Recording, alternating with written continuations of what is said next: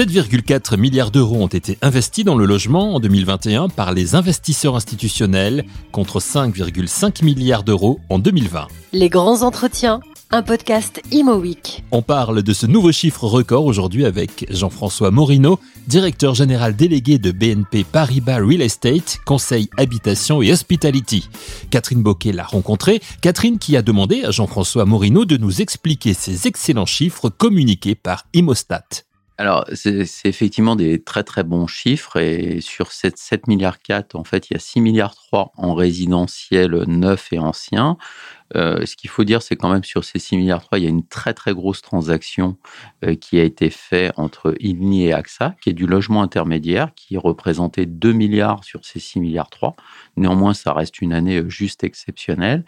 Et sur les 1 milliard 100 euh, restants, ce sont de la résidence-service, étudiants, euh, médicalisés ou tourisme, qui est bien sûr co-living, qui euh, cette année a pris complètement son essor parce que le co-living est quand même relativement récent et s'est développé sur des résidences neuves, sur des résidences mixtes, et ce qui fait que cette année est exceptionnelle, mais pas complètement anormale parce que toutes ces classes d'actifs sont de plus en plus plébiscitées par les institutionnels parce que finalement le, rendement est assez proche du bureau, est très résilient et surtout euh, se trouve euh, partout en France où il n'y a aucun problème de locataire. On n'a jamais aucun problème de locataire euh, pour trouver un locataire en habitation.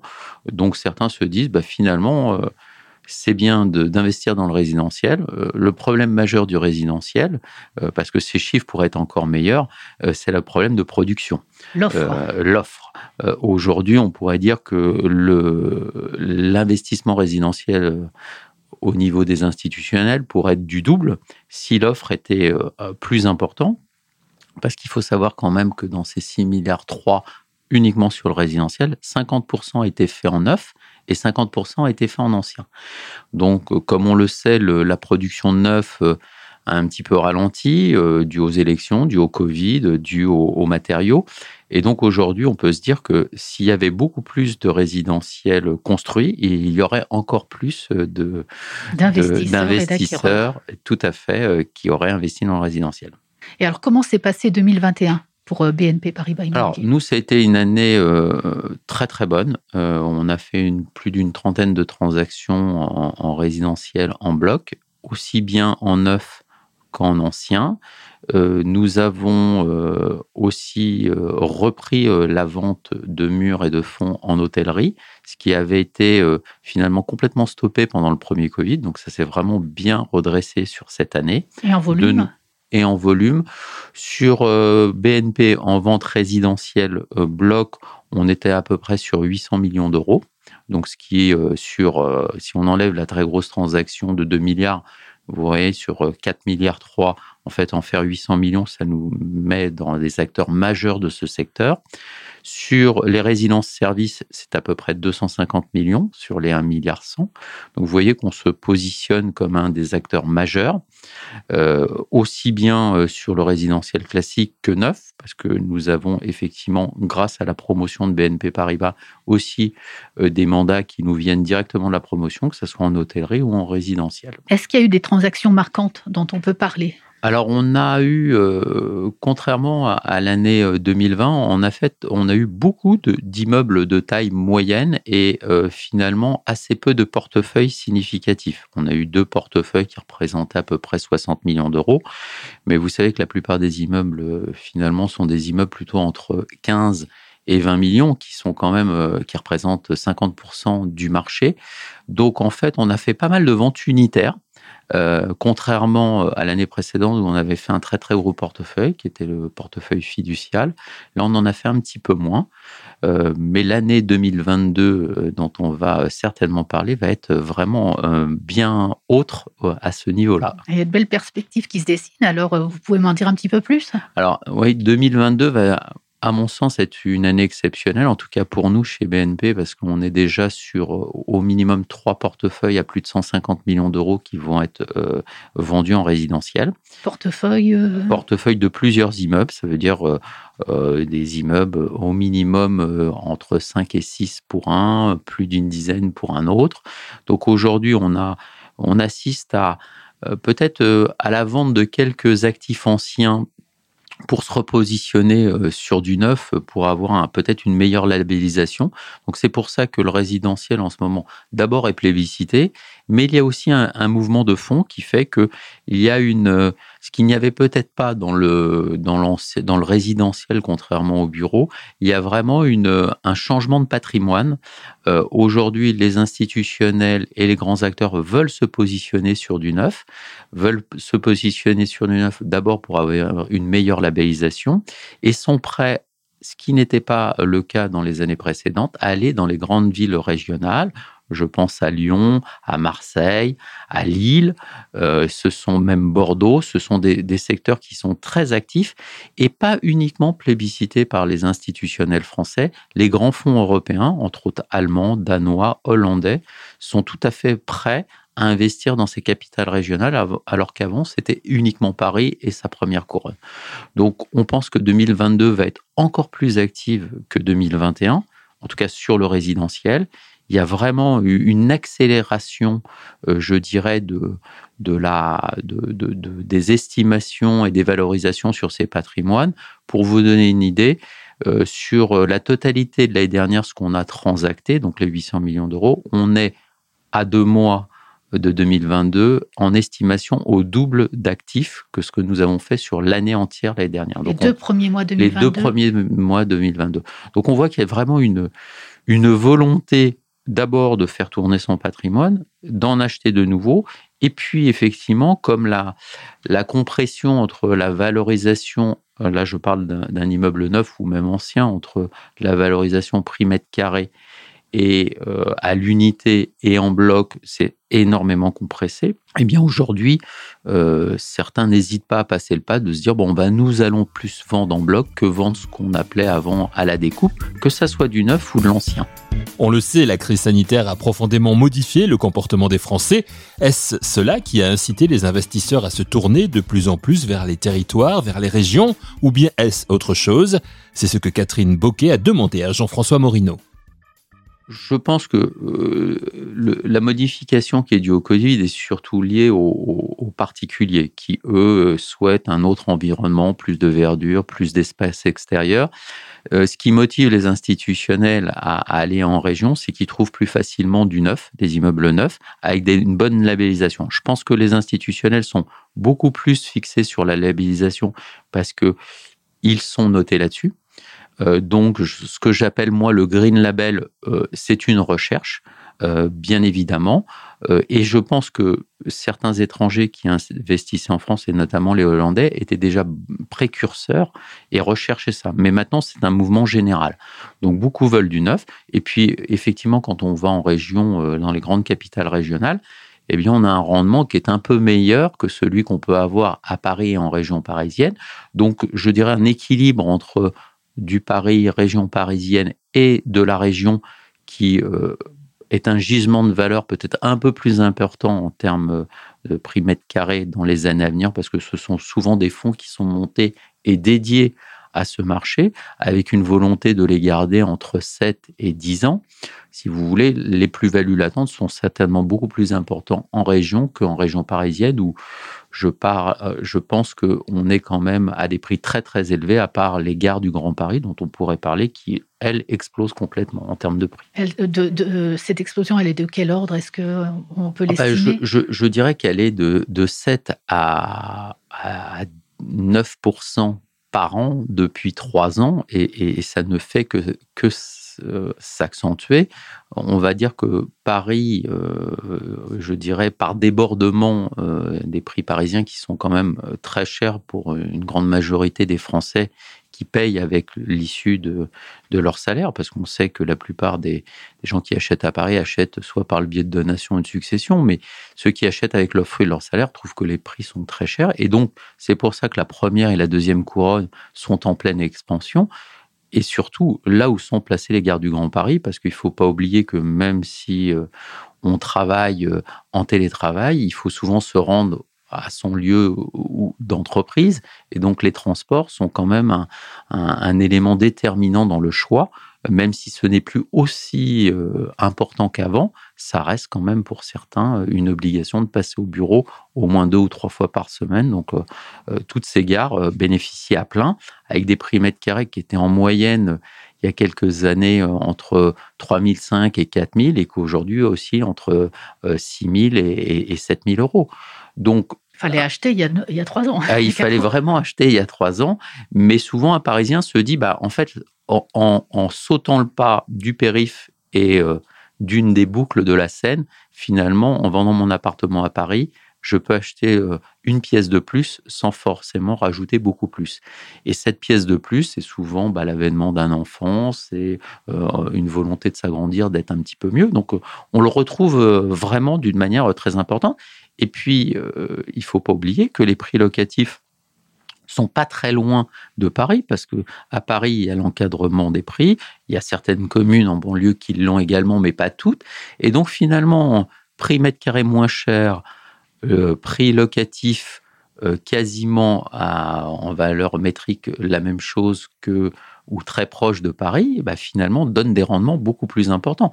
Donc si on, on prend le couple achat-rendement, euh, en banlieue, on a des rendements qui sont supérieurs d'un à 2%. Ce qui, euh, ce qui est énorme parce qu'à Paris, bon, je dirais qu'aujourd'hui, on, on, est quasiment tout le temps en dessous de 3% en termes de rendement. En première couronne, on est entre 2,80 et on va dire 3,50 mais dans certaines communes de Plaine Saint-Denis qui sont euh, très plébiscitées pour des logements neufs, on est à plus de 5%. Donc euh, ça a aussi euh, cet effet-là, parce on ne faut jamais oublier que le sous-jacent d'un bien immobilier, bah, c'est la valeur locative qu'on peut en tirer. Et là, on voit que c'est ce qui intéresse et les investisseurs privés, et les institutionnels au premier chef qui, eux, ont, une volonté de détention long terme quand ils achètent par le biais de SCPI. Alors, la loi climat et résilience a, rendu opposable le DPE. Mmh. Est-ce que des immeubles euh, classés passoires thermiques, hein, des E, des F, des G, sont en train d'être arbitrés par certains et d'être recherchés par d'autres pour euh, faire euh, les travaux et faire ensuite une bascule sur. Euh, c'est une très très bonne question parce qu'on aurait pu penser que ça allait effectivement être le cas tout de suite.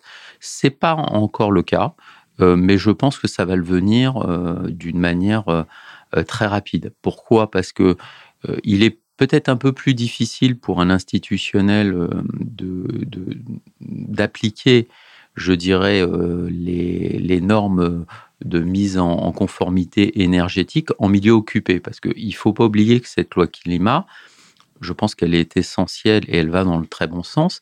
Sauf que quand on parle de logement, contrairement par exemple à un immeuble de bureau, bah, le locataire part, c'est tout l'immeuble souvent qui est vide.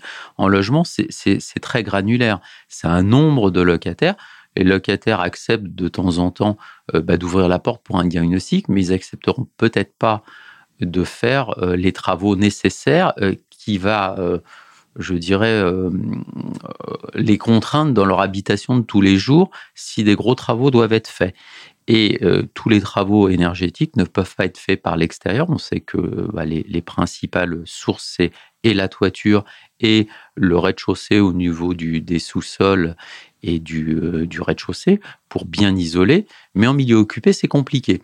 Donc, si vous voulez, euh, aujourd'hui, euh, je pense que certains institutionnels ne sont pas forcément équipés, mais je pense qu'avec le temps, ça va venir. Mais en tout cas, très certainement, il y aura des immeubles avec des obligations de gros travaux qui ne pourraient pas être entrepris et donc qui seront vendus, qui seront certainement vendus moins cher parce qu'il y aura une obligation de ces travaux. Mais je pense qu'on est un peu dans l'entre-deux. On, est, on est un peu. Alors, on n'est pas trop tôt pour l'achat dans la vision d'acheter du neuf en remplacement. Donc ça, c'est tout à fait d'actualité.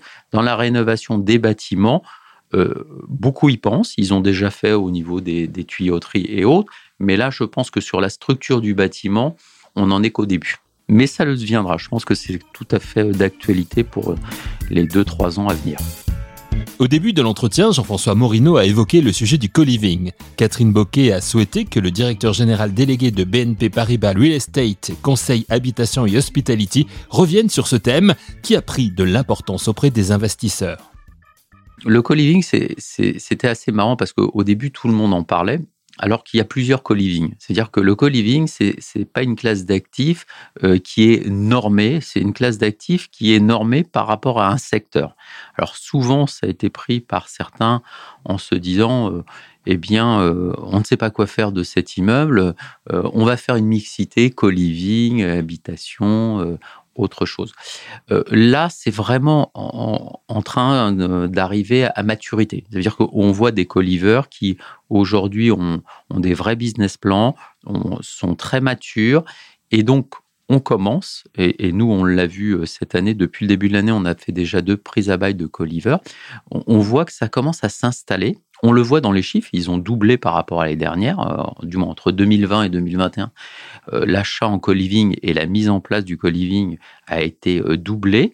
Je pense que ça va encore doubler cette année parce que c'est vraiment une classe d'actifs qui commence à trouver sa place. Au début, on était un peu dans le balbutiement, on se cherchait, on savait pas trop. Aujourd'hui, c'est vraiment quelque chose qui est installé et qui va faire partie d'une offre immobilière au même titre que les résidences de tourisme. C'est quelque chose qui est vraiment installé maintenant dans, le paysage, qui ne s'appliquera pas forcément partout, comme on pouvait le penser, parce que souvent, quand il y a une nouvelle classe d'actifs, quand on ne sait pas quoi faire d'un sujet, on se dit, bah tiens, on va mettre euh, cette nouvelle classe d'actifs. Là, on voit que c'est plus profond que ça. Il y a vraiment des, fondamentaux qui commencent à se à, être euh, compris par tout le monde. Et donc, ça ne se fera pas partout, mais en tout cas, c'est en train d'évoluer très fortement. Et le co-living est classé dans Hospitality Oui, d'accord. Tout à fait. Et le reste de l'Hospitality, comment ça se passe?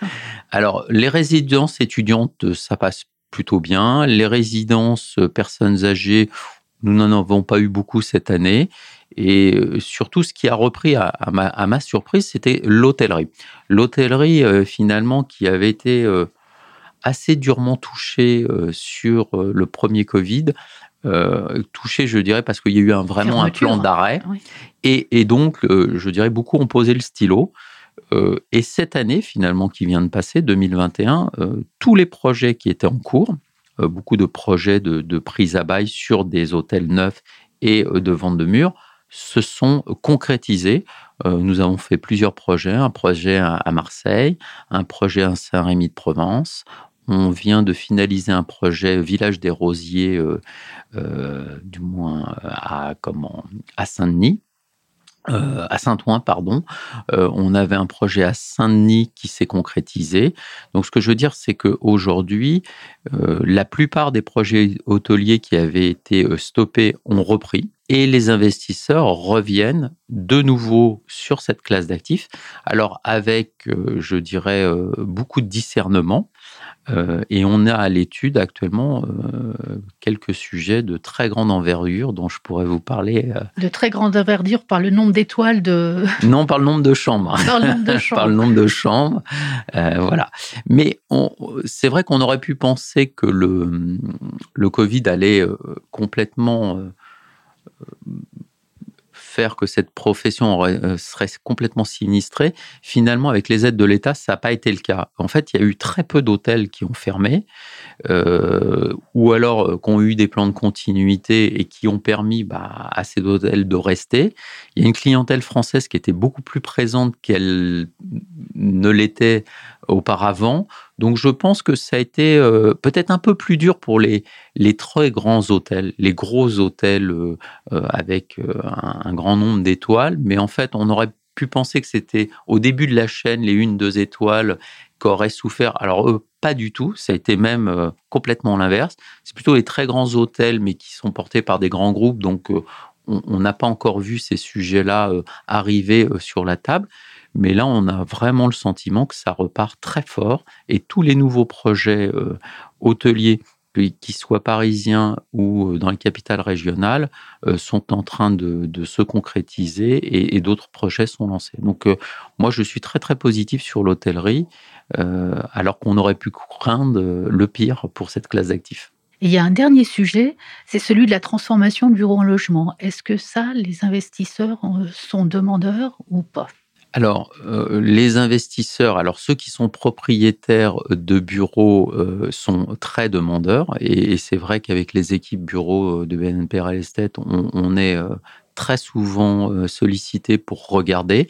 Alors, c'est pas aussi évident qu'on pourrait le penser pour des raisons euh, d'abord de trémie. On sait que euh, les, surfaces de jour de bureaux sont pas mmh. exactement les mêmes que ceux en habitation. C'est souvent des rénovations euh, très très lourdes. Mais ce qui est clair, c'est que vraiment, on n'était jamais sollicité. Nous le sommes très souvent. Et je pense que certains vont voir le jour euh, vraiment dans les semaines à venir, euh, surtout sur des immeubles euh, peut-être plus parisiens qui avaient été transformés peut-être un petit peu rapidement. Et quand on voit le prix de, de, de l'habitation aujourd'hui, ça concurrence de temps en temps les bureaux. donc je pense que ça, ça va être le cas à Paris. Et ça pourra être le cas en première couronne dans certains secteurs où finalement euh, il y a eu beaucoup beaucoup de bureaux euh, plus récents, plus adaptés.